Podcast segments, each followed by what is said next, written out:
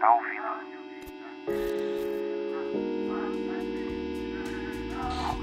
Agora, o Luiz é outro.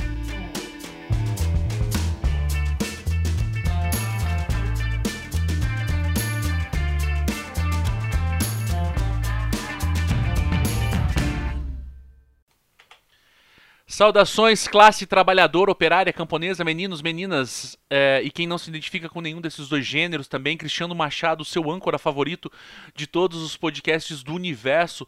Hoje, numa introdução um pouco diferente, é, não vou pedir grana, não vou pedir apoio, nada, eu só vim aqui dizer que hoje quem vai apoiar, quem vai manifestar apoio sou eu, apoio a causa da vida do povo palestino, da subexistência do povo palestino. Dia 7 de 10 de 2023, o Hamas perpetrou um ataque contra o Estado de Israel e a mídia hegemônica ocidental está querendo é, colocar isso como uma luta entre iguais, como se Israel e é, como se israelenses e palestinos estivessem em pé de igualdade, mas não é verdade. Não é absolutamente não é verdade. O Estado de Israel vem sistematicamente massacrando o povo de Israel, não apenas com atos de violência como esse, mas uma série de outras violências, de todos os tipos de violência, e a mídia hegemônica ocidental trata isso como se fosse nada.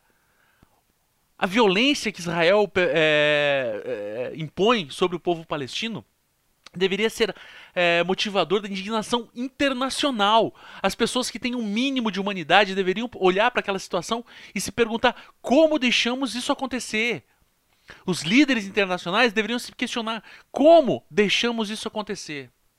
Então, é, em, em, apoio ao povo de, em, em apoio ao povo palestino que está sobrevivendo, que está tentando sobreviver, que está tentando não sumir, não ser apagado pelo povo, de, pelo, pelo Estado de Israel, eu vim aqui colocar esse programa, que já foi gravado alguns, algumas semanas atrás, por conta de problemas particulares meus e, e, e do convidado, eu não pude colocar antes, mas hoje, por conta dessa desse ataque e por conta dessas mentiras todas que estão sendo vinculadas na, na, na, na mídia internacional, eu venho colocar esse programa. Então fica aí com o Marcos, ouve o programa, é, apoia.se barra agora outro podcast, ou pix agora outro podcast, arroba gmail.com, se puder dar uma força com grana, vai ajudar muito. Valeu!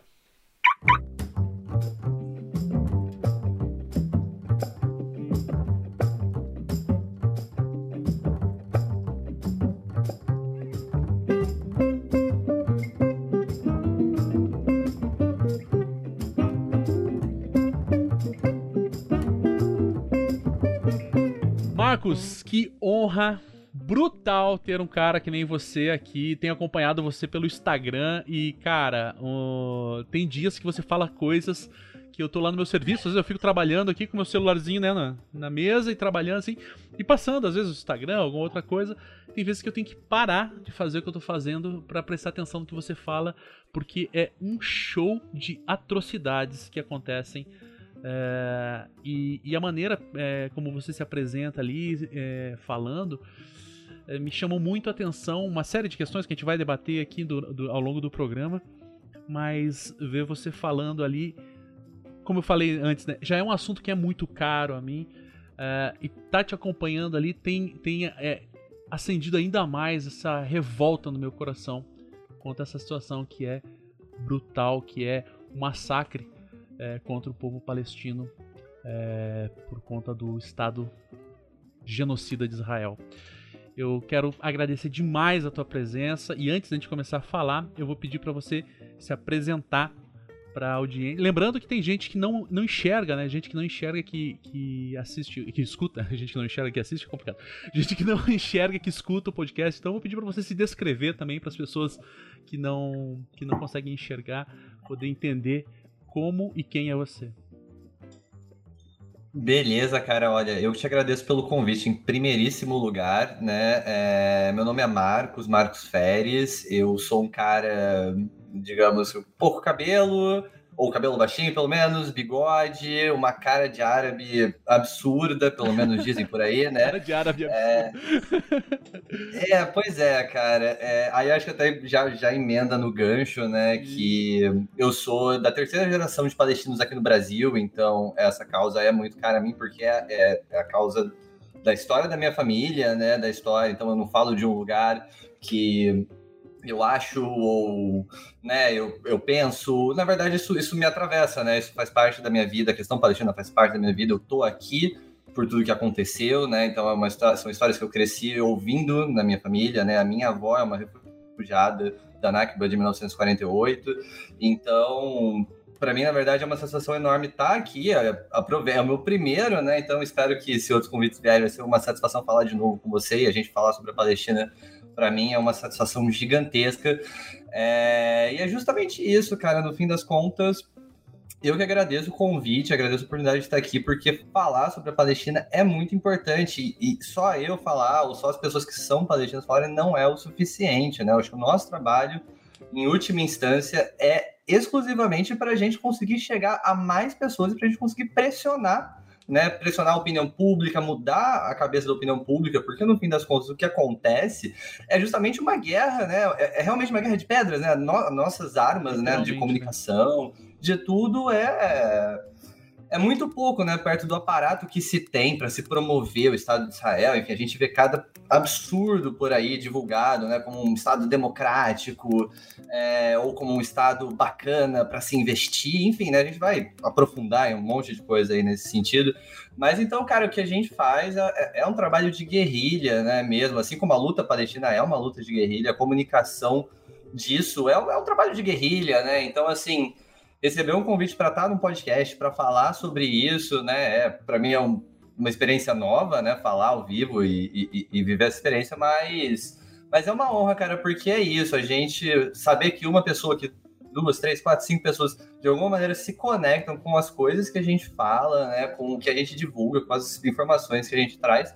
É o que dá sentido a esse trabalho, né? Porque aqui do Brasil a gente sabe? A gente pode engajar a comunidade palestina, a gente pode engajar as pessoas que são solidárias à causa palestina, mas principalmente a gente pode virar né, a opinião das pessoas. Eu acho que é esse, essa é a essência do trabalho.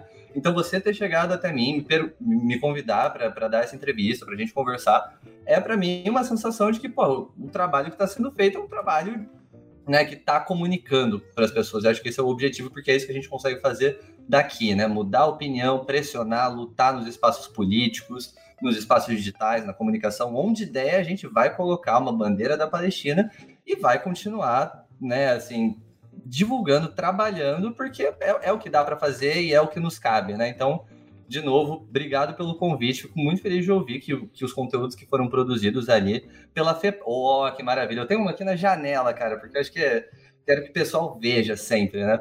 É, porque eu acho que o importante mesmo, cara, é a gente conseguir chegar. E aí, assim, também aproveito para mencionar, né, que o, o, Instagram, o trabalho que você vê não é, não sou só eu, né, a, a FEPAL, né, a Federação Árabe Palestina do Brasil, uma entidade que tem que representa a comunidade palestina aqui no Brasil, uma entidade, tem um congresso, tem um processo eleitoral, que tem então um caráter, e o que eu faço é parte da comunicação da FEPAL, né? Eu sou um cara oriundo aí do, da comunicação, sou formado em cinema, trabalhei muito tempo para as agências, não sei o que lá, e agora, assim, o que eu faço na FEPAL é justamente unir, né, essa que é a causa da minha vida com um conhecimento de comunicação é, com esse intuito, né, ampliar mais ainda o que o está sendo feito. Então, não é um trabalho só meu, longe disso, né, é um trabalho é um trabalho de comunicação, é um trabalho político, é um trabalho de representar um conjunto de pessoas, aqui uma comunidade, porque existe uma comunidade palestina no Brasil, não é meia dúzia de gente perdida por é, aí, né? Isso é importantíssimo ressaltar, né?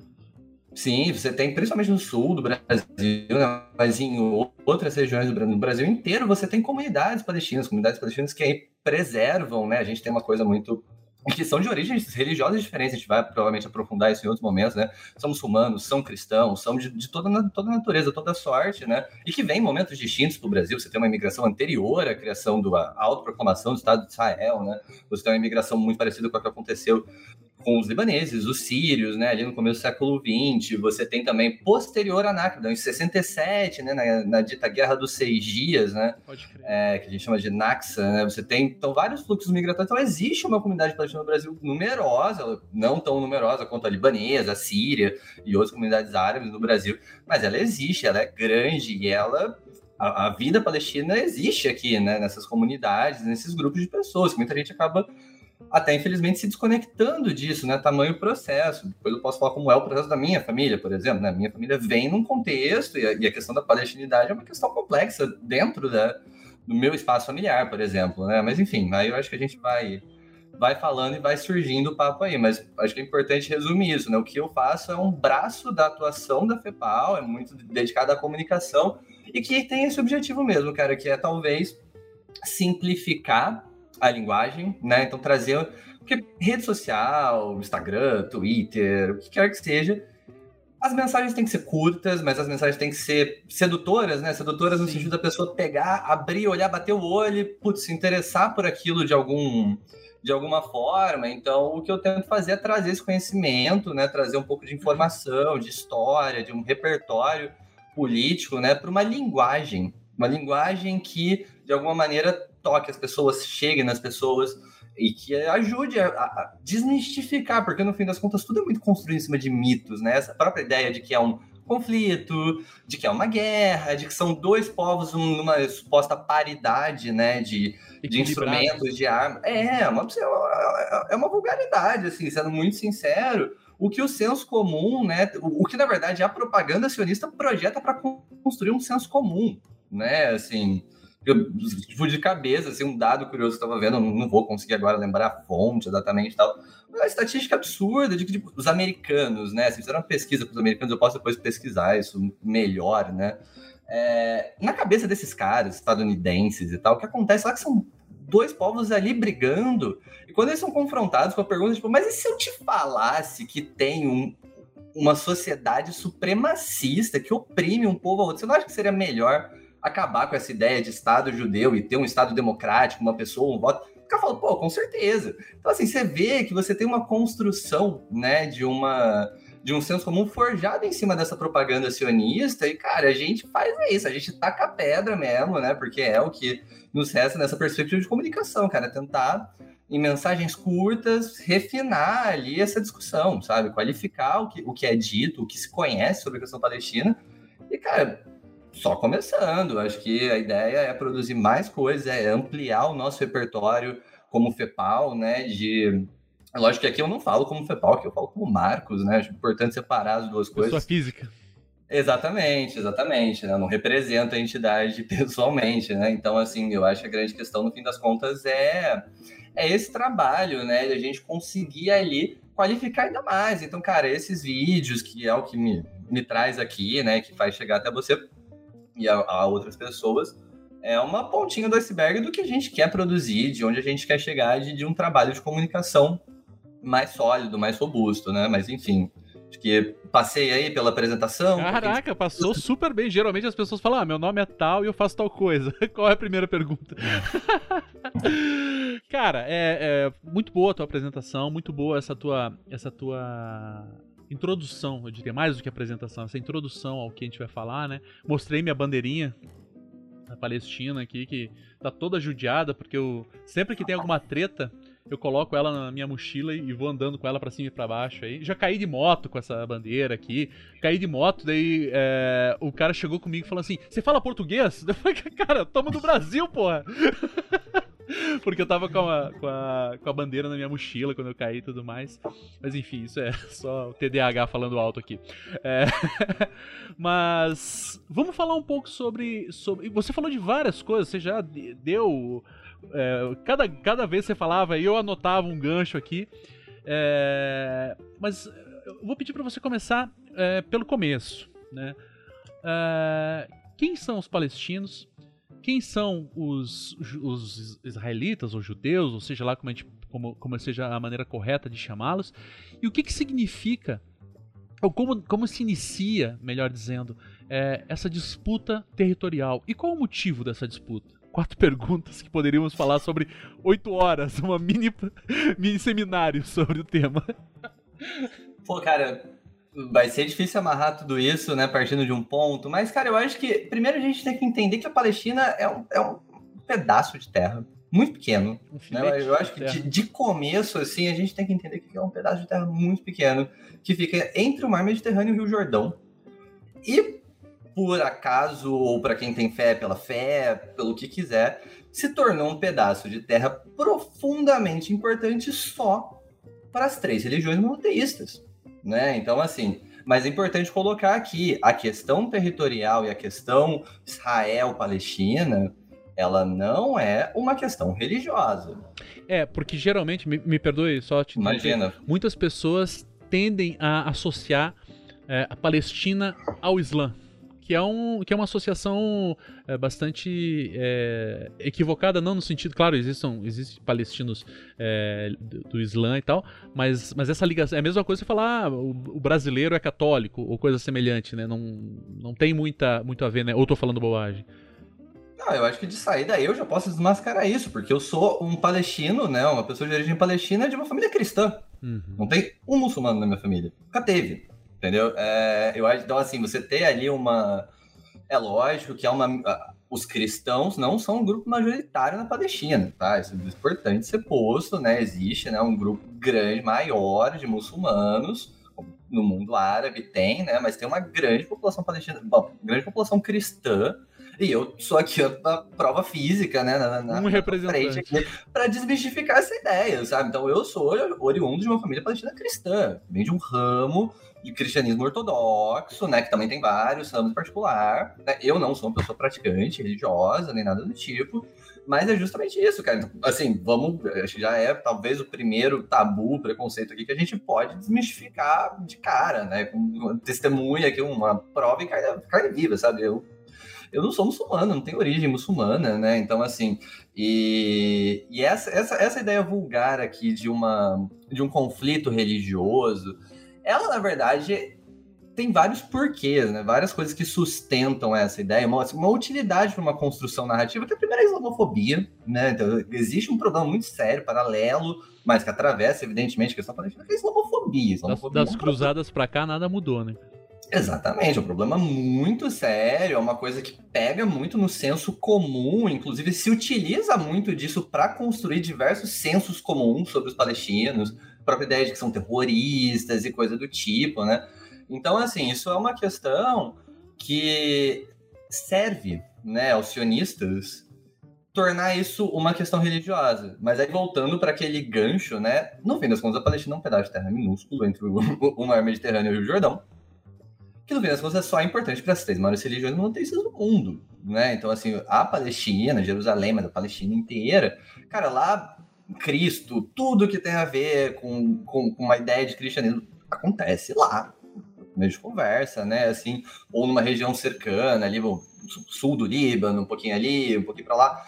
É... Também é super importante para os muçulmanos, por exemplo, né? É, Maomé ascende né, ao, ao paraíso, não sou religioso, então perdão qualquer grosseria aí na, na interpretação religiosa, né? Mas Maomé ascende, né, ao, ao paraíso, né? Enfim, em, em cima do que é hoje a mesquita de Al-Aqsa, né? Então, é puta de um lugar importante, né, para os muçulmanos também.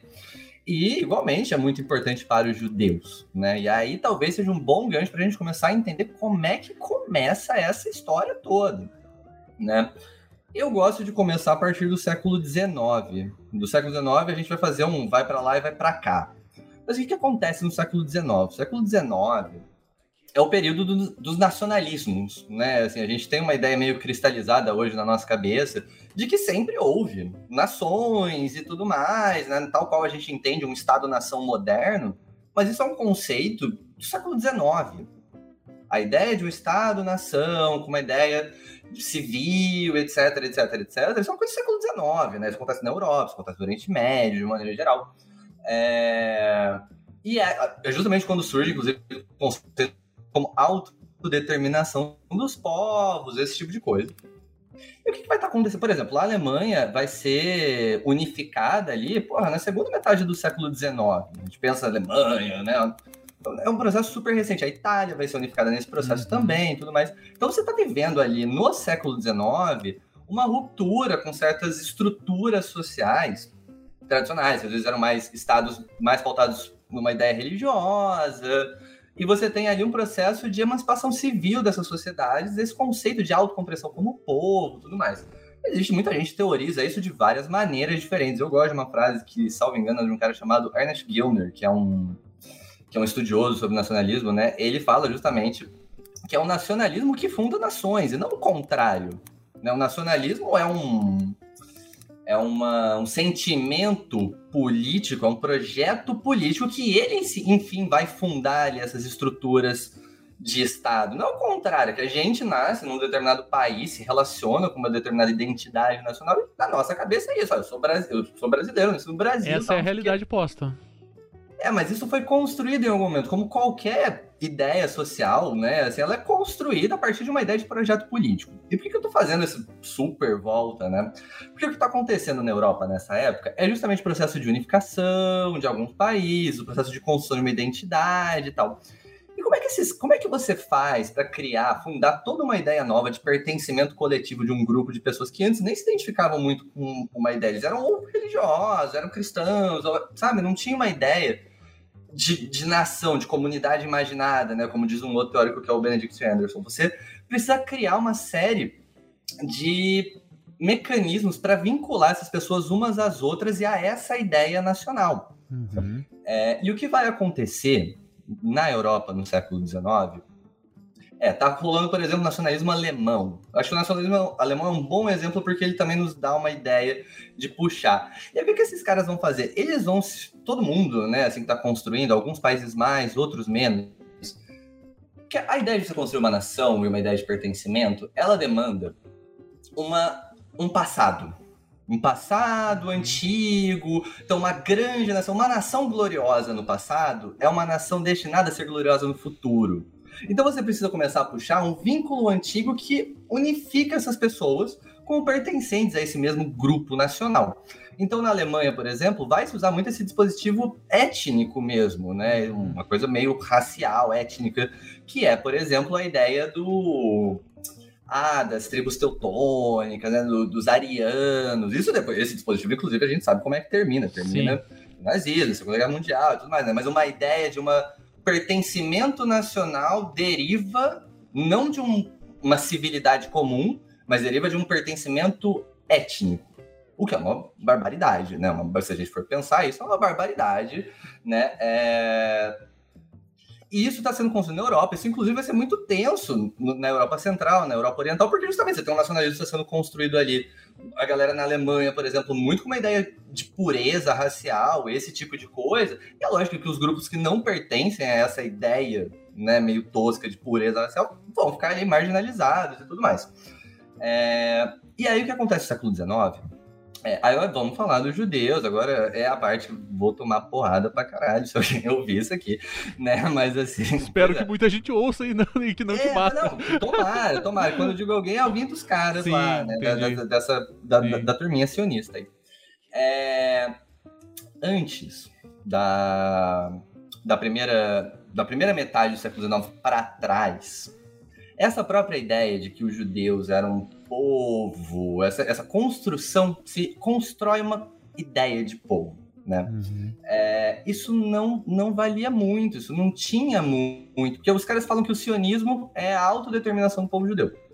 Negócio totalmente vulgar, assim. Uhum. É, antes essa noção não existia como uma identidade de povo único e tudo mais.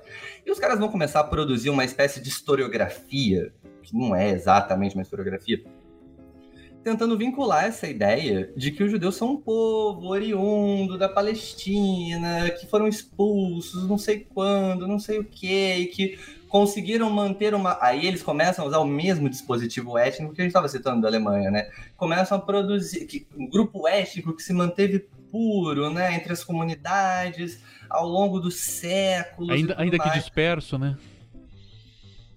Ainda que, exatamente, o que é uma bobagem, no fim das contas, porque o judaísmo, como qualquer outra religião, as religiões são processos de conversão. Sim. Então, a, a, grande confusão nessa história, e por isso que começa a se construir no século XIX, é essa ideia de uma etnicidade. Uma ideia de uma etnicidade que é, assim, vulgar, uma, uma ideia tosca mesmo, né? E essa ideia, quem na verdade usava muito antes, porque isso não era uma ideia pertencente a uma coletividade judaica, quem usava muito essa ideia eram justamente europeus não judeus que usavam isso para estrangeirizar os judeus, ou seja, para dizer que eles não pertenciam à Europa, Sim. esses judeus europeus não pertenciam à Europa. Com uma forma então, de verdade, agredir os judeus, né? Pois é, então na verdade, assim, uma coisa importante se dizer, né? Então, essa ideia de antissemitismo, o, o próprio termo antissemitismo é, é, errado conceitualmente, então a gente vai chamar de antijudaísmo aqui, né? Então, esse antijudaísmo que já era natural na Europa ao longo dos séculos, isso é óbvio, né? Inquisição, a gente sabe de tudo isso e tal. É, ele que vai muito mais ajudar nessa formulação do sionismo, como a gente entende hoje. Só que isso vai ser é, isso vai ser construído ali no século XIX. E quem vai começar a impulsionar essa ideia de verdade nem são círculos judeus de verdade. Quem vai começar a impulsionar isso são evangélicos. Né? Aí, aí, agora a gente vai fazer aquela volta um pouquinho para trás. Vamos voltar para a Reforma Protestante, né? O ano era católica. 1500. A Igreja Católica historicamente persegue os judeus, né? Perseguiu os judeus na Inquisição, aquela coisa toda e tal. E aí vai acontecer esse negócio que é a Reforma Protestante, né? A Reforma Protestante, o que ela vai propor? Ela vai propor uma reinterpretação profunda, né? Da religião, da Bíblia. Você sabe melhor do que eu, né? Sobre isso. Mas vai propor uma essa mudança, né? E eles vão ter uma interpretação muito mais literal da Bíblia, né? Então eles vão ter uma interpretação muito. vão, vão dar um protagonismo muito maior ao Antigo Testamento. E é, o, é no Antigo Testamento que se constrói todo um conjunto de mitos e tudo mais, de uma história dos judeus muito antiga na Palestina. E aí aquela coisa de que Abraão vai a, a Cananeu, sabe? Toda essa, essa narrativa. Porque no fim das contas, o Antigo Testamento é escrito, né, justamente para unificar esses povos naquela época. E são os evangélicos, principalmente, aí vai ter um movimento chamado restauracionismo. Né? O restauracionismo ele defende o que? A restauração dos judeus uhum. na Palestina. Enfim, né? Os judeus da Palestina lá estão, lá estiveram, sempre estiveram. Que essa é a questão.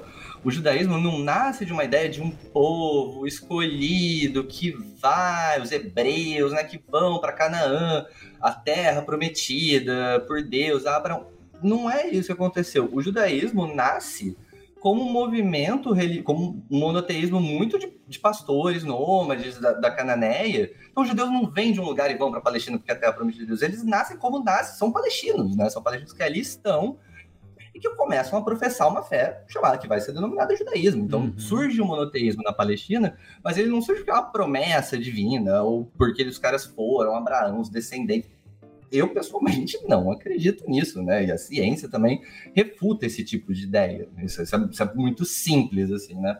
É, a, a, isso de saída, né? Você vê, por exemplo, que a narrativa bíblica ela é muito furada, ela, ela é uma fábula, ela é da fé, Sim. acreditam, então, se quiser acreditar.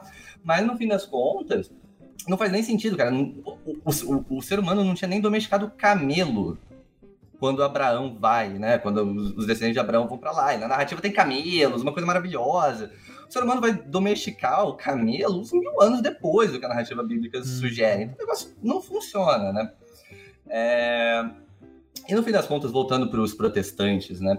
Eles justamente muito imbuídos desse, digamos, desse desejo, né? Desse anti-judaísmo é... e dessa interpretação do Antigo Testamento, eles vão se apegar numa promessa, né? A promessa do Apocalipse, né? Então, que, que, como é que vai desencadear o Apocalipse segundo a narrativa religiosa, né? É, quando os judeus forem restaurados, entre aspas, né, quando os judeus forem restaurados na Palestina, aí vai acontecer tudo que tem que acontecer. Vai ver, vai ser a segunda vinda para os cristãos é a segunda vinda do Messias, uhum. para os judeus seria a primeira vinda do Messias, do Messias, porque eles não reconhecem Jesus como Messias, aquela coisa toda e tal. É, então esses caras que vão começar a impulsionar esse movimento, mas eles não estão muito interessados na parte religiosa da coisa, né? Eles são muito mais interessados num projeto colonial porque são principalmente evangélicos britânicos. A gente vai falar um pouquinho mais sobre qual, qual é a preponderância dos britânicos nesse na colonização da Palestina e tudo mais. Então, por exemplo, o primeiro cara que vai escrever coisas sobre isso lá no século XIX é um pastor evangélico britânico, é um político, né? É um político britânico de, de origem evangélica, é, que eu posso até depois pegar o nome dele aqui, não tá na, na ponta da língua, mas é um cara que ele que vai começar a advocar por essa ideia de que os judeus têm que retornar, e os judeus na época, a maioria, né, não, não posso generalizar também, nem estava conectado com essa ideia, porque tem um erro conceitual muito simples. Qual que é a, o problema dessa interpretação religiosa? Na tradição judaica, eles não é que eles vão ser vão voltar entre aspas para a Palestina e aí vai acontecer o apocalipse. É o contrário. Hum. Quando acontecer, quando, quando o Messias vier, aí eles vão ter o que é a terra prometida. Vai restaurar então, aí, o, né? o sionismo ele inverte essa lógica para cumprir um objetivo político. Isso né? é uma coisa. Inverso, primeiro eles têm que voltar. Uhum. Primeiro eles têm que voltar. E aí vai, dar, vai acontecer tudo. Aí vai o Messias, e aí vai não sei o quê. Então, assim. Esse é um ponto, cara, negócio... que quando eu, quando eu tava no finalzinho ali da minha vida eclesiástica, né? Eu batia muito de frente. Eu falava, cara, a gente tem um problema teológico grave aí. Ou o sionista tá certo, ou a gente tá certo. Porque, assim, numa perspectiva bem, bem objetiva, pô, o, o, a gente, né, no caso, os judeus, né, o, o, o Messias tem que vir pro bagulho funcionar, e não o oposto. Vocês não estão passando por cima, vocês não estão. Sabe, não, tem, não tá claro que é um, um projeto político que tá assim, com muito respeito a, a, aos amigos judeus que tão, podem estar assistindo, mas que tá cagando pro, pro projeto religioso, falando, cara, foda-se Messias, foda-se que vocês acreditam, nós queremos aquela terra lá. Enfim, só queria colocar essa minha opinião aí, que, que foi motivo de algumas brigas na minha vida, isso aí. Não, mas é, é, é, perfeito esse ponto, porque é justamente isso, cara, o sionismo, né, como esse projeto político, ele nasce de du duas coisas muito importantes, e nenhuma delas está relacionada com a fé judaica, uhum. que é o antijudaísmo profundo na Europa, profundo, né? Isso é um fato, isso é inegável. Acho, muito louco. Os caras, às vezes eu leio nos comentários, ah, pô, é óbvio. A gente postou um conteúdo, por exemplo, falando sobre como, na verdade, hoje judeus ultra-ortodoxos, principalmente, cospem em freiras na Palestina, cospem na, em cristãos, né? Enfim. É, e aí os caras vêm falar, ah, depois de séculos de perseguição na Europa, é natural que os judeus tenham um rancor. Bom, primeiro que eu não acho que isso seja justificável, né? eu não acho que uma violência interior justifique uma violência posterior. É, e eu acho a grande questão, no fim das contas, essa ideia de que, de fato, cara, eles eram perseguidos na Europa, e essa galera, inclusive, que odeia tanto, né, o, o europeu ali, os próprios evangélicos, né, odeia, consideram um povo é, pecador, porque não reconhece Jesus e tudo mais, que eles querem tanto estrangerizar, esses caras, tirar esses caras da Europa, que se começa a construir. E o outro objetivo é óbvio, é, é também o século XIX é o século dos nacionalismos, também é o século do, do colonialismo né? Então, quanta coisa não acontece relacionada a eventos neocoloniais, né, coloniais. Cara, a, a Guerra do Ópio, né, a Conferência de Berlim, que divide a África. Tipo, o século XIX é um século muito do choque dos impérios, da decadência dos impérios pelo nacionalismo, e justamente por esses conflitos.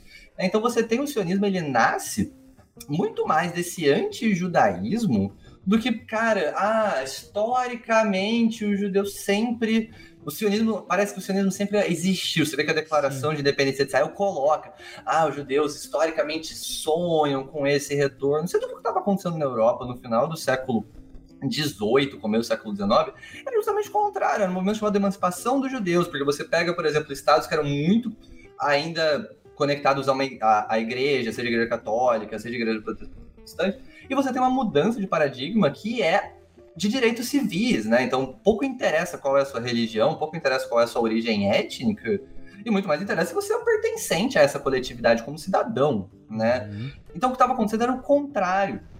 E aí os caras vão começar, então são os evangélicos britânicos, principalmente, que vão começar a passar essa noção, né, de que ah, vocês têm que retornar, vamos lá, vamos apoiar isso e tudo mais.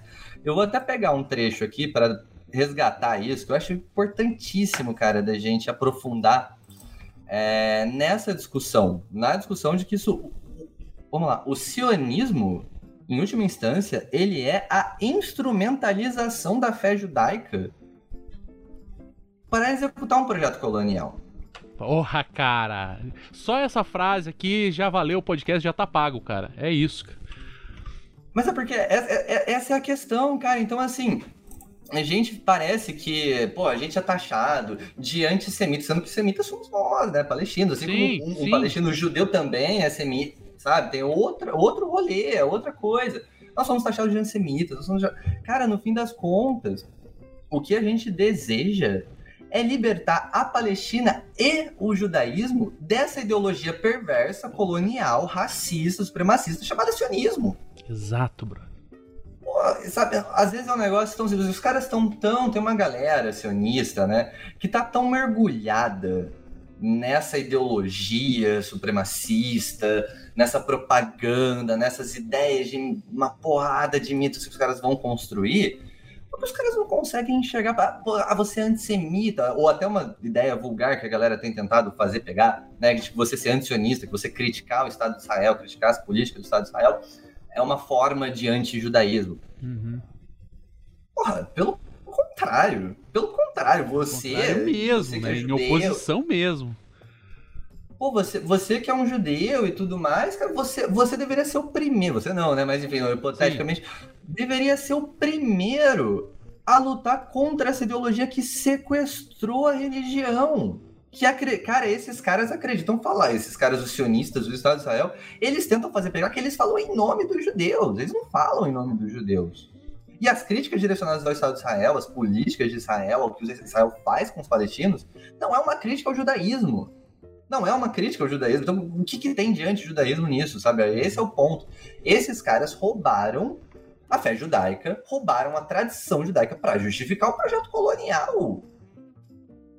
Pô, vamos separar as coisas. Então vamos lá, uma coisa da ideia da diáspora judaica, desse tipo de coisa. Isso tem muito mais até um valor espiritual do que físico.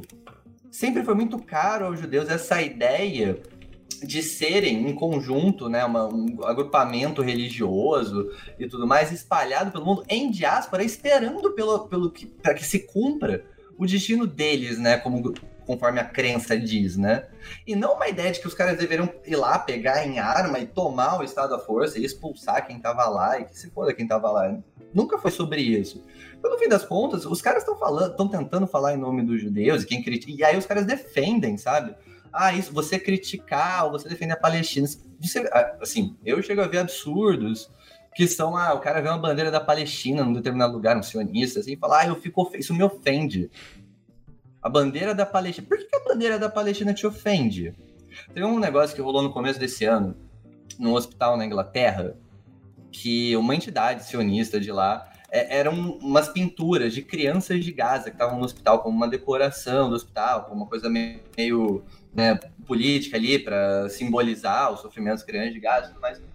E essa entidade entrou com uma ação, né, enfim, uma, uma petição para tirar isso, porque os pacientes judeus do hospital poderiam ficar ofendidos. Como assim? Crianças que estão numa situação de vulnerabilidade absurda no que é a maior prisão a céu aberto do mundo, possivelmente o maior campo de concentração da história, isso te ofende? O trabalho artístico que essas crianças fizeram? Sabe? Então é uma coisa. É, é, é muito vulgar mesmo, como se instrumentaliza a fé judaica para executar um projeto colonial, que sempre foi um projeto colonial, Sim. um projeto europeu colonial. Ponto. E que vai além, mas a gente pode falar isso depois, né? mas os caras precisam, inclusive, importar os judeus do mundo árabe esse é muito bom pra gente desmascarar daqui a pouco, né? Mas os caras vão bombardear, por exemplo, Bagdá, sinagoga em Bagdá, para criar uma ideia de que, olha, os árabes são antissemitas, né? Os caras odeiam Israel, então vocês têm que sair daí. Cara, os judeus no Iraque, por exemplo, estavam lá desde os tempos babilônicos. Uhum. Quem vai mudar. Os caras como qualquer, óbvio que tem conflito religioso ao longo da história, mas nada no Oriente Médio chegou perto do que foi dado, o tratamento que foi reservado aos judeus na Europa. Essas comunidades estavam lá há séculos, milênios, e quem vai tirar as comunidades judaicas do Iraque são sionistas, fazendo atentados forjados para passar uma noção de que eles estavam inseguros lá. Então essa, essa gente é o sionismo é a coisa mais anti-judaísmo que existe. É, essa é a grande questão. Essa é a grande questão. Mas enfim, acho que eu fui num raciocínio muito longo, não sei se Não, cara, tá perfeito, Eu posso voltando nos pontos aí. Tá perfeito, é isso mesmo, cara. É... Bom, assim, é, esse contexto que você deu é um contexto muito bom, né, de pensar o sionismo como uma estratégia anti-judaica, né, ou anti-judeu, melhor dizendo, né. É, é, é uma coisa como eu falei, né, foi motivo de algumas brigas quando eu era cristão é, e me deparava com alguns alguns também cristãos que abraçavam essa causa judaica de maneira burra, assim. É, porque é, muito se falava é, do, dessa, dessa suposta é, é, obrigação que os cristãos têm com os judeus, né? Supondo nessa, nessa linha sucessória né, dos judeus que dão origem ao cristianismo e tudo mais. É uma obrigação que é, enfim, baseada, sei lá, na fé das pessoas, que pode ser problematizada e tal. Mas, e eu sempre falava assim, não, se, ainda que haja uma, uma, uma obrigação, uma seja lá o que for, não é uma obrigação de cunho político. E daí eu sempre colocava nesses termos. E assim, e me parece, por uma estratégia sionista, obviamente, que é quase que indissociável a mentalidade política da mentalidade religiosa. Né? É uma coisa assim que em, em menor grau, obviamente, em amplo menor grau, uh, acontece aqui no Brasil com os evangélicos, né, na, na, na, última, na última disputa pela, pela presidência, assim, onde, onde, onde votar contra o Bolsonaro era negar a sua própria fé. Né? Várias pessoas falando, não, é impossível você ser de esquerda e ser cristão. É, e daí quem fala isso? Quem, quem, é, quem é a autoridade para dizer que, que isso é... Sabe, é a mesma pessoa que fala que portanto, para ser cristão você tem que votar nessa ou naquela. E fazer essa dissociação né, do, do da perspectiva religiosa é, da perspectiva política é quase impossível. É impossível, porque assim, eu já tive debates assim, calcado em calcado em argumentos, em argumentos mesmo. Nunca foi tipo, ah, eu não gosto de judeus ou eu acho, sabe? Nunca, eu nunca, eu nunca fui nessa nessa linha. E, e, da onde essa, essa estruturação, assim, né? Tem um caminho pelo qual a gente consegue é, tentar rupturar isso, e óbvio, né? O trabalho que vocês fazem é, é, é parte disso. Mas como, como estabelecer um diálogo com a partir, a partir dessa, eu vou colocar entre aspas aqui, dessa fake news que é tão tão viva na vida das pessoas que, que né, nesse sentido de, de fake news mesmo, do cara, se você diante de argumentos o cara nega e fala, né? Isso que você falou é óbvio, né? Que a gente pode problematizar, procurar é, referências históricas para ver se você falou a verdade ou se você mentiu. E isso eu acho que é, que é digno, né? Se uma pessoa tá ouvindo e discorda do que você tá falando, pô, você deu nomes, você deu datas, é só ir atrás e, e pesquisar. Mas diante de fatos, negar isso é, é, é um negócio assustadoramente doentio, assim, né? O que, que você acha? Cara, eu acho que o primeiro passo para a gente começar a desconstruir essa conversa e a qualificar essa conversa como um debate, porque isso a gente pode falar mais para frente, né? Mas no fim das contas, o que você tem hoje? Você tem hoje duas populações, né? Nesse pequeno pedaço de terra chamado Palestina, né? E, e, e, que vai, vai ter que resolver de algum jeito. Depois eu posso dar minha opinião sobre o que, que eu acho que tem que resolver. Mas eu acho que o primeiro passo para a gente começar a entender a gravidade disso, né? A gravidade do que é do que o sionismo faz com o judaísmo de instrumentalização, de sequestro da religião para executar esse projeto colonial, é justamente deixar evidente que no fim das contas é o ódio, não é o, o antijudaísmo não está nas críticas ao Estado de Israel, no projeto sionista, mas está justamente no que são os formuladores do sionismo. Né? Dos caras que vão dos restauracionistas. Eu, eu falei que ia pegar umas aspas, eu vou pegar umas aspas, porque aí você me diz o que, que parece mais anti-judaísmo, né? O que, que, as coisas que eu tô falando aqui, as coisas que a gente faz de conteúdo, ou que esses caras falavam lá no século XVIII, né? Século XVIII, século XIX, né? Esse cara aqui chama Lord Shaftesbury, ele vai ser o primeiro cara a publicar um artigo, né, defendendo o retorno dos judeus, né? O dito retorno dos judeus à Palestina. E ele publica esse artigo em 1939. O nome do artigo é Estado e Restauração dos Judeus. Isso, isso na, na Inglaterra, né? Esse cara, inclusive, vale importante constar, eu acredito a esse cara, esse cara plantou a semente da Declaração de Balfour, né, que vai ser um documento que vai, enfim, embasar todo o processo colonial ali depois na, na primeira metade do século XIX. Mas esse Shaftesbury era um político influente, ele tinha, o sogro dele era o Lord Palmerston, que foi primeiro-ministro da Inglaterra. Esse cara vai ter todo um vínculo. E vários dos caras ali, o Lloyd George, né, que é o cara que era primeiro-ministro quando começa o mandato britânico, ele é oriundo desse círculo evangélico, né, protestante britânico. O Balfour era Há quem diga, inclusive, que o Balfour acreditava que ele próprio estava ali, ao emitir a declaração de Balfour, sendo um instrumento divino para se cumprir a profecia do Apocalipse. Olha que coisa louca. E olha o custo de. Olha o custo que isso teve na vida das pessoas, dos palestinos. Mas deixa eu voltar no Shaftesbury e as aspas dele, né? Abre aspas aqui. É preciso encorajar os judeus a retornarem em números ainda maiores e se tornarem outras vezes os cultivadores da Judéia e da Galiléia embora sejam de fato uma gente cabeça dura e de coração sombrio, afundada em degradação moral, teimosia e ignorância do evangelho, eles são não apenas dignos de salvação, mas também vitais para a esperança da cristandade. Então, essa é a primeira parte das aspas dele. Caraca, você vê que, brother. Que pesado, mano. Os caras só, cara, os cara só xingou os judeus. O cara, são, são um povo. De, entre, é, o cara a falou. dessa galera são um povo degenerado que não aceita Jesus como Messias. Olha a vulgaridade disso. É essa galera que está defendendo que os judeus vão para a Palestina no século XIX. Mas olha a continuação desse mesmo artigo. Os judeus poderiam ser úteis no apoio à derrubada do Império Otomano, ajudando-nos assim a atingirmos o principal objetivo da política externa britânica na região. Então, no fim das contas, essa balela religiosa é só uma balela religiosa para justificar o colonialismo. Cara, o, isso está publicado em jornal.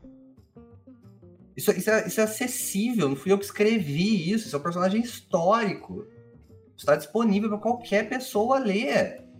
Cara, imagina o nível de atrocidade que é o que esse cara. E esse, esse é um dos caras, tem mais, tem coisas muito mais pesadas de ódio.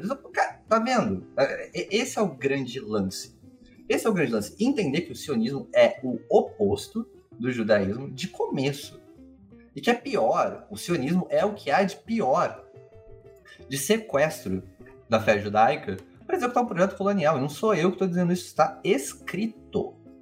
Os caras que passaram essa noção são justamente os caras que odeiam judeus, consideram judeus um povo degenerado, que quando do Apocalipse, né, nessa ideia teológica, quando do Apocalipse, quando da segunda vinda do Messias não sei o que lá, meu amigo, os judeus ou se convertem ou vão queimar no fogo do inferno. É isso que esses caras pensam. Pô, esses são teus amigos, velho.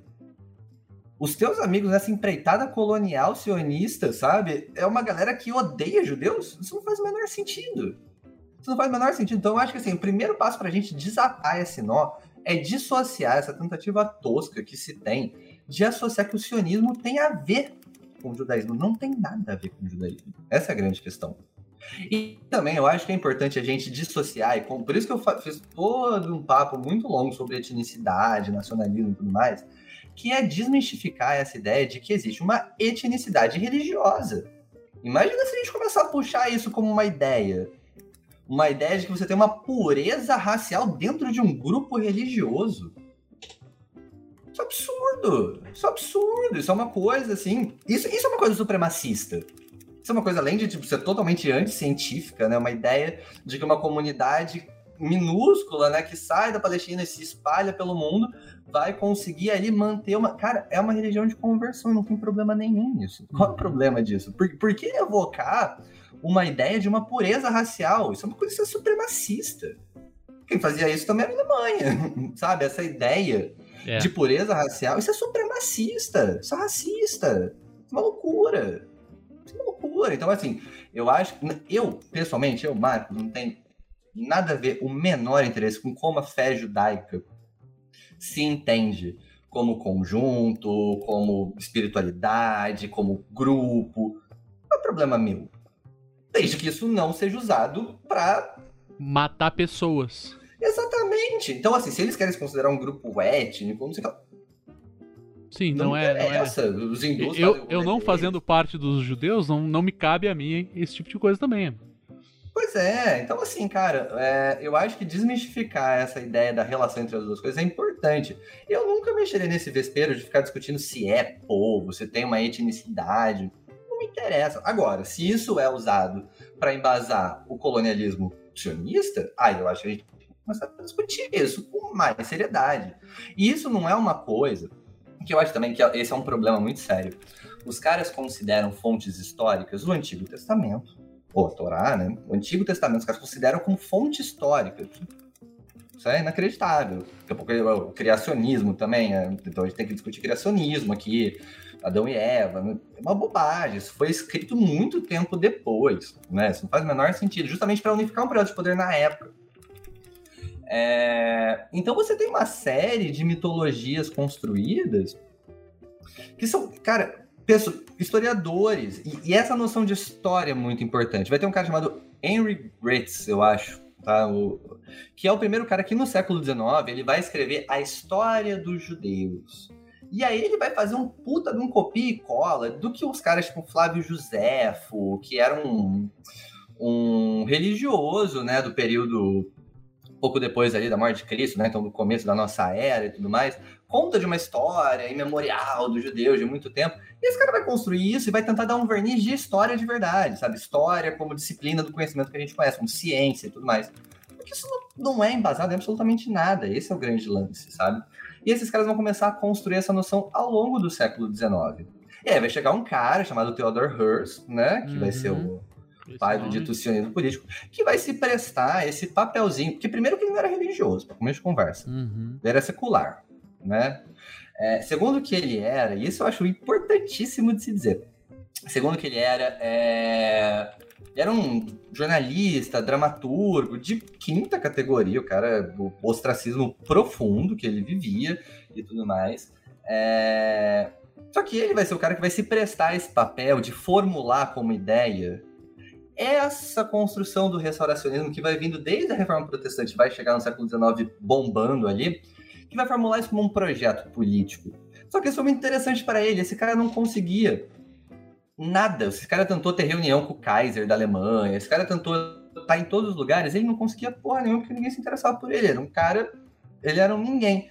E quando ele faz esse projeto, aí de repente ele começa a frequentar os círculos mais altos do poder na Europa, ele começa a protagonizar um projeto político totalmente por interesse pessoal. Então esse cara se presta ao, ao papel de dar uma certa legitimidade, entre grandes aspas aqui, para uma ideia que vem oriunda de outro espaço que não é judeu, que não é tanto que, na verdade, é um fracasso o projeto sionista, as colonizações, as, as, mudanças, a criação das colônias judaicas no final do século XIX até os anos 40, mais ou menos, porque os judeus não estavam interessados, a maioria dos judeus não estava interessadas em ir para lá, eles tinham vida, eles tinham vínculo com as sociedades que eles estavam lá, ser um judeu alemão, um judeu russo, um judeu não sei o quê. Lógico existia antijudaísmo, existia perseguição, isso era muito importante, mas o sionismo até hoje nunca conseguiu completar esse projeto de importar todos os judeus do mundo, a maior parte dos judeus do mundo para lá. Tanto que eles ficam tentando de tudo que é jeito, esses caras são enraizados nas sociedades que eles vivem. Porque é tal qual outra religião com outra religião. Imagina, agora todos os cristãos vão morar num estado. Vamos fazer uma democracia cristã. Isso não existe. Não existe. Então eu acho que o problema é justamente esse sequestro. Eu acho que para a gente desembaraçar esse nó, é a gente começar a entender que a construção histórica, a manipulação disso, tem um objetivo, o colonialismo. Por isso que, no fim das contas, o judeu antisionista tem que ser o primeiro, o primeiro a ter uma postura de combater isso. Da mesma maneira que a gente, por exemplo, pode discutir você vê muito, por exemplo, dentro do movimento negro, você fala, cara, os brancos antirracistas, eles têm que ser os mais linha de frente para combater o racismo. Sim. Os homens têm que ser os mais linha de frente para combater o machismo dentro dos próprios espaços. Então, no fim das contas, é justamente esse cara pegue sua religião de volta e retire da mão dessa gente que tá, sabe, tá limpando etnicamente a sociedade. Hum. É absurdo. Marcos, eu tô.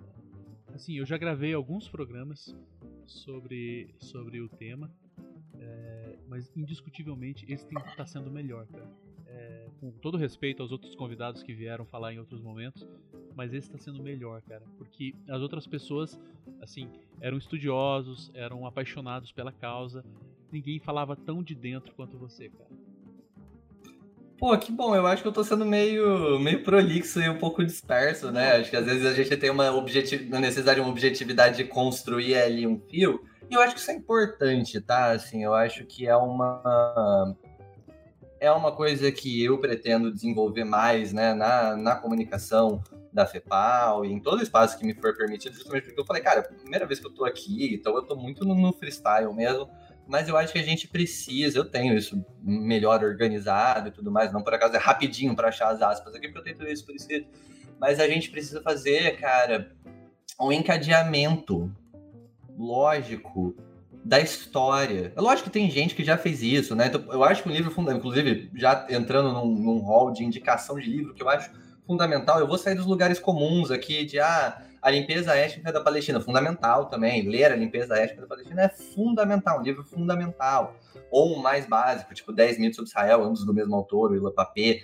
É, mas eu, a, a, primeira indicação aqui que eu acho que vale para ficar e para a gente começar a entender é um livro chamado A Invenção do Povo Judeu, de um, de um judeu, historiador judeu israelense chamado Shlom Sand, é, no qual ele justamente vai fazer uma análise da historicidade dessa construção e como se inventa essa ideia de um povo etnicamente único e que por isso teria direito, porque no fim das contas o sionismo se constrói em cima dessa ideia.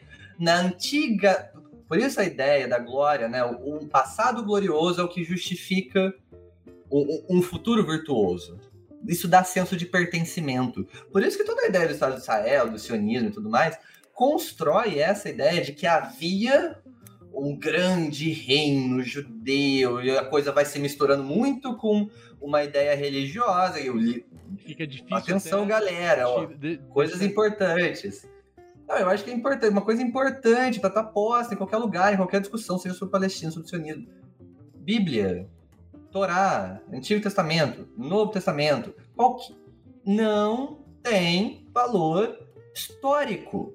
Tem valor religioso? Pra caramba. Pra quem tem fé, pô, pra caramba, que bom. Nossa, a religião é uma coisa importante na vida das pessoas. Mas essas coisas não têm valor histórico. Se a gente for levar o pé da letra, é isso. Vamos discutir Adão e Eva, vamos discutir criacionismo, sabe? Então, tipo, não tem valor histórico. Então, não, não pode ser usado como uma coisa. Não pode ser usado nem, nem para nada. Imagina para ser usado para justificar genocídio, limpeza étnica, crime contra a humanidade, crime de lesa humanidade. É inacreditável, é inacreditável que os caras tentam se ancorar numa ideia. Ah, nós moramos aqui há dois mil anos atrás e agora nós voltamos. Que absurdo! E esses mesmos caras vão dizer que os palestinos foram expulsos há 75 anos atrás, não tem direito de voltar. É mó BO pra eu ir pra lá. Porra, que porra é essa, cara? Sinceramente, não sei se pode falar palavrão pode, eu já falei vários. Não só pode como deve.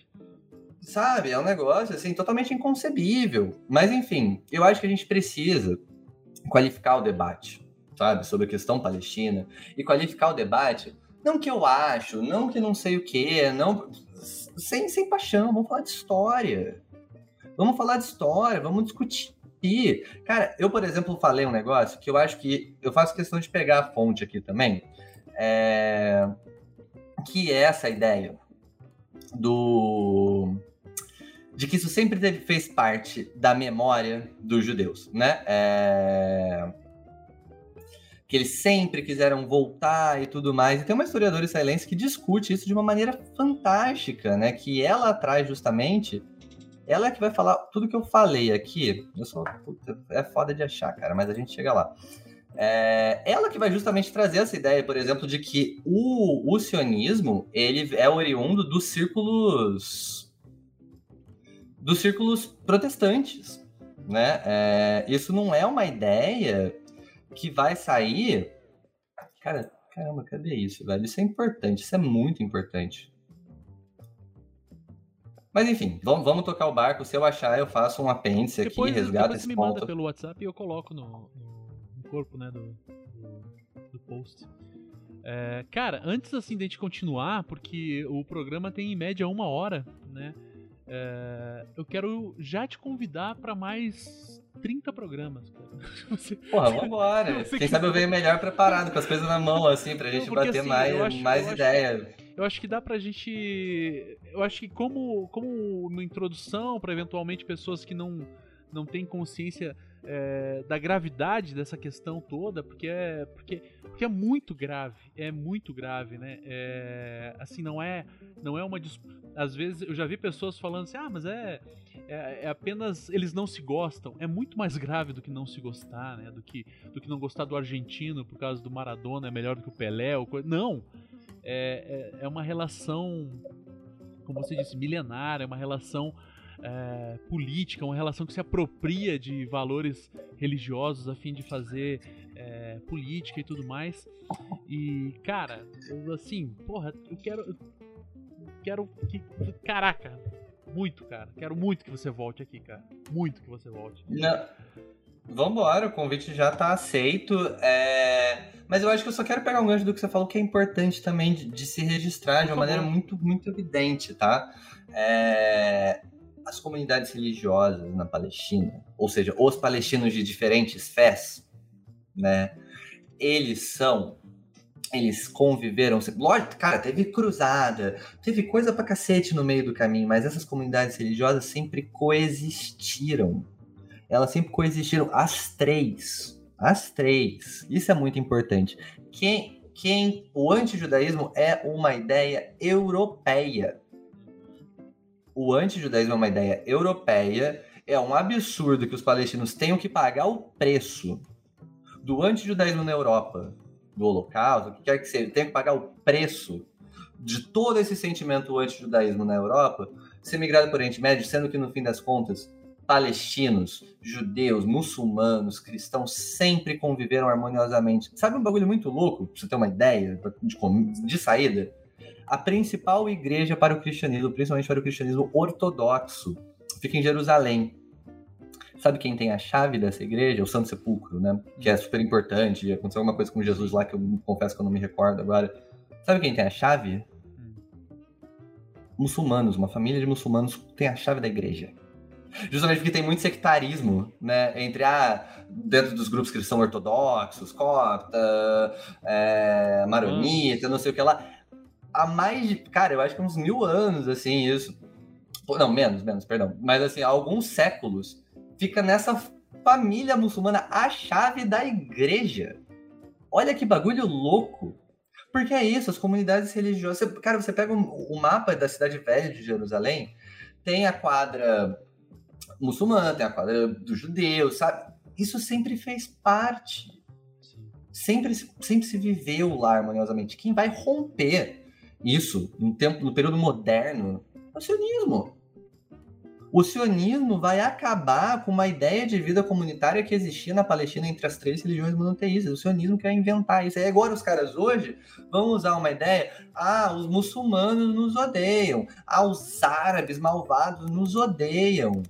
Cara, é uma inversão de valores tão profunda tão profundo. Esse rótulo que eles tentam fazer pegar de que os palestinos são terroristas, por exemplo, a primeira coisa é o seguinte: direito de resistência é é legal, é, é um direito. Não sou eu que digo, isso é a ONU, isso é a Convenção de Genebra. Uhum. Direito de resistência armada é um direito de um povo em ocupação, como é o caso dos palestinos. Um. Dois. Essa ideia de que os palestinos são terroristas, sabe quem, sabe qual é o primeiro atentado terrorista do mundo moderno, tal qual a gente entende terrorismo hoje? Hum o atentado ao Hotel King David, em 1946, que as milícias sionistas explodiram para tentar é, expulsar os britânicos de lá, como parte de uma série de atentados terroristas para expulsar os britânicos para poder fundar o Estado de Israel. Então é muito louco que a gente é colado com esse rótulo, somos terroristas, os árabes. É, isso é islamofobia, isso tem toda uma construção social ocidental, mas quem apresenta para o mundo o conceito de terrorismo moderno são sionistas. Olha que coisa de maluco. É uma inversão completa de valores, uma inversão assim, bizarra bizarro. É, é esse nível de. Que aí eu acho que é um ponto interessante. É esse nível de disputa que se tem narrativa. Que aí eu acho que esse é o ponto interessante. Esse é o nível de disputa que a gente tem para fazer comunicação sobre isso. Olha, olha o tamanho do nó que a gente tem que desatar para poder começar a ter uma conversa. Não, não por acaso já foi nossa uma hora aí, pô, Sim. não entramos nem. Não pisamos nem. Não falamos nem de Nakba ainda, pra você ter uma ideia, sabe? Não, eu ia. Cara, você vai achar, vai dizer que eu tô mentindo, mas eu ia dizer, vamos gravar um programa só sobre isso, só sobre Nakba. Porra, por favor, cara, assim, é, e eu acho que é uma coisa que eu gostaria muito de falar, gostaria de falar da história da minha família, porque tem outro que é muito bom, ainda nessa lógica de inversão. Existe um senso muito vulgar de que eles falam que os, os palestinos, os árabes, né, eles querem nos jogar no mar, porque justamente essa faixa de terra ali que, que fica uhum. toda conectada no mar. Eles querem nos jogar no mar, para justificar a ideia de autodefesa deles. Ninguém quer jogar ninguém no mar, mas tem uma coisa interessante. A minha família era de Haifa. Haifa é uma cidade litorânea ao norte da Palestina.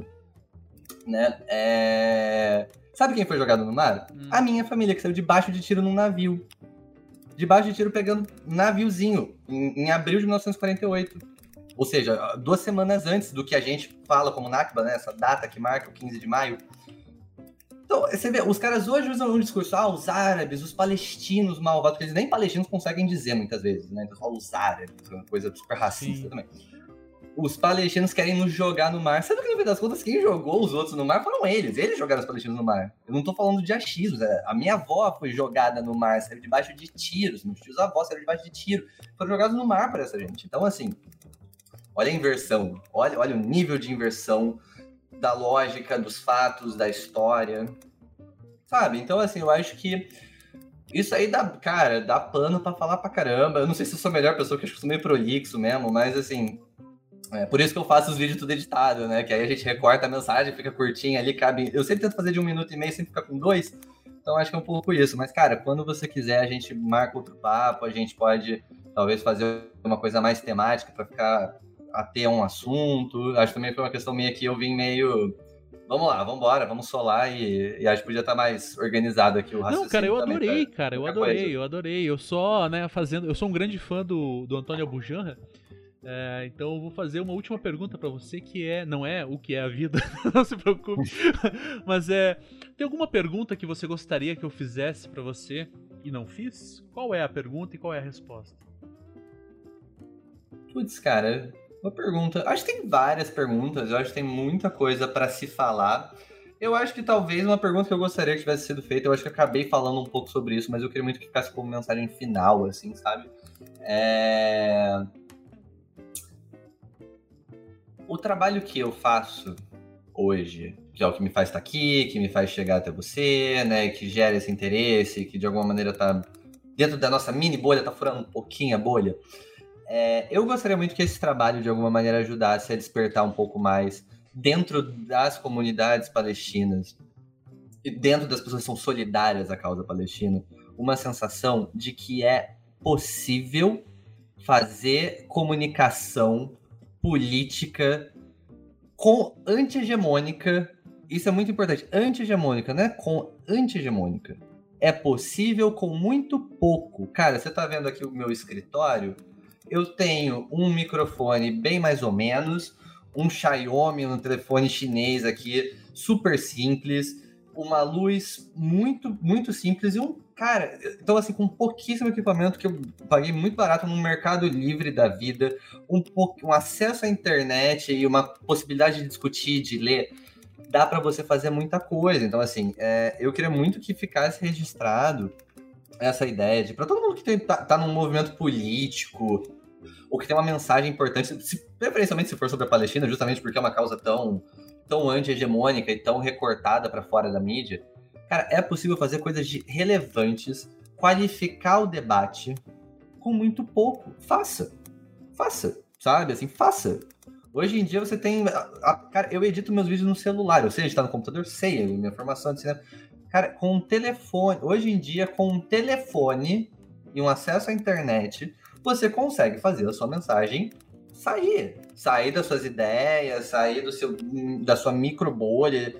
Cara, é possível é possível fazer conteúdo de relevância e desafiar a narrativa hegemônica. É possível, com qualidade, com repertório, com sofisticação. É possível, faça, sabe? Assim, se, eu, se eu puder ajudar, tô aqui, tô à disposição.